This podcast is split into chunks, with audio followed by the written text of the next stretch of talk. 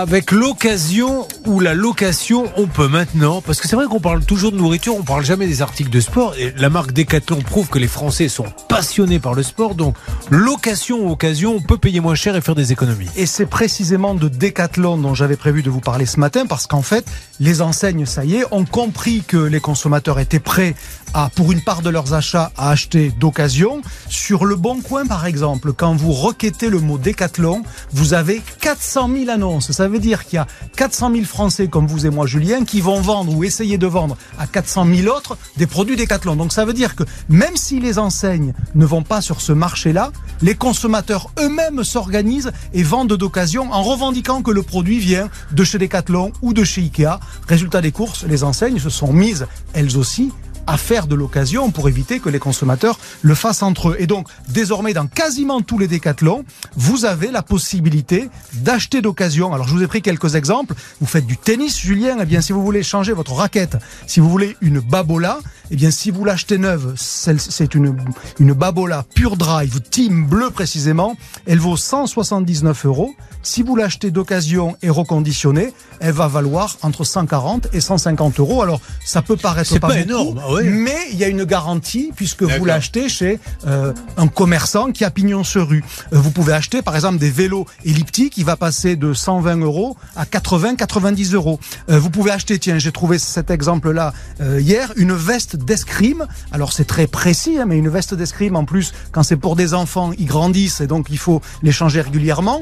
L'occasion est une bonne solution. On va passer de 70 à 50 euros. Ça fait quand même 20 euros d'économiser. Et vous en avez comme ça dans absolument tous les rayons. Et vous pouvez donc économiser en achetant d'occasion et puis le coup d'après, c'est même de louer. Parce que chez Decathlon, on vous propose de louer des articles quand vous les utilisez pas fréquemment.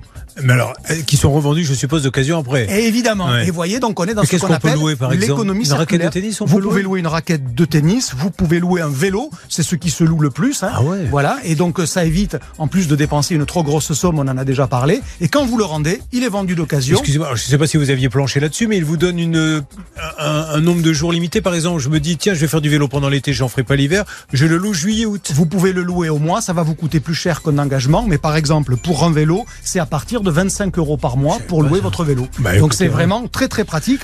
Et en plus, c'est une forme d'économie circulaire, donc vertueuse. Bien sûr. Puisque évidemment, on, on utilise que des produits que l'on a dans son garage, on les stocke pas indéfiniment. Pour revenir sur la ristourne par rapport du neuf par rapport à l'occasion, je suppose qu'effectivement, ça repart dans ce qu'ils appellent les laboratoires Decathlon pour vérifier que la raquette est en bon état, ce qui explique qu'on ne passe pas de 180 à, 60 euros. Alors que sur le bon coin, eh elle serait beaucoup moins cher, mais vous n'avez pas cette caution que représente la marque Decathlon. Et c'est aussi pour ça que les grandes marques s'intéressent à l'occasion aujourd'hui, parce que dans la tête de certains consommateurs, elles apportent une garantie qu'elles n'auront pas quand elles se le vendent entre voisins, entre, entre même individus qui ne se connaissent pas. C'est le principe du bon coin. C'est les seuls Decathlon à faire ça pour l'instant Non, mais c'est celui qui est allé le plus loin, parce que dans tous les magasins Decathlon, ou quasiment vous l'avez, ça commence aussi par exemple chez Ikea, et dans en gros toutes les enseignes qui vendent de l'équipement de la maison, parce que c'est des produits qui sont chers et qu'on a souvent chez soi et dont on ne se sert plus. Donc on commence par les revendre à Decathlon, qui lui va les revendre à d'autres clients. Donc on peut aussi se faire un peu d'argent en revendant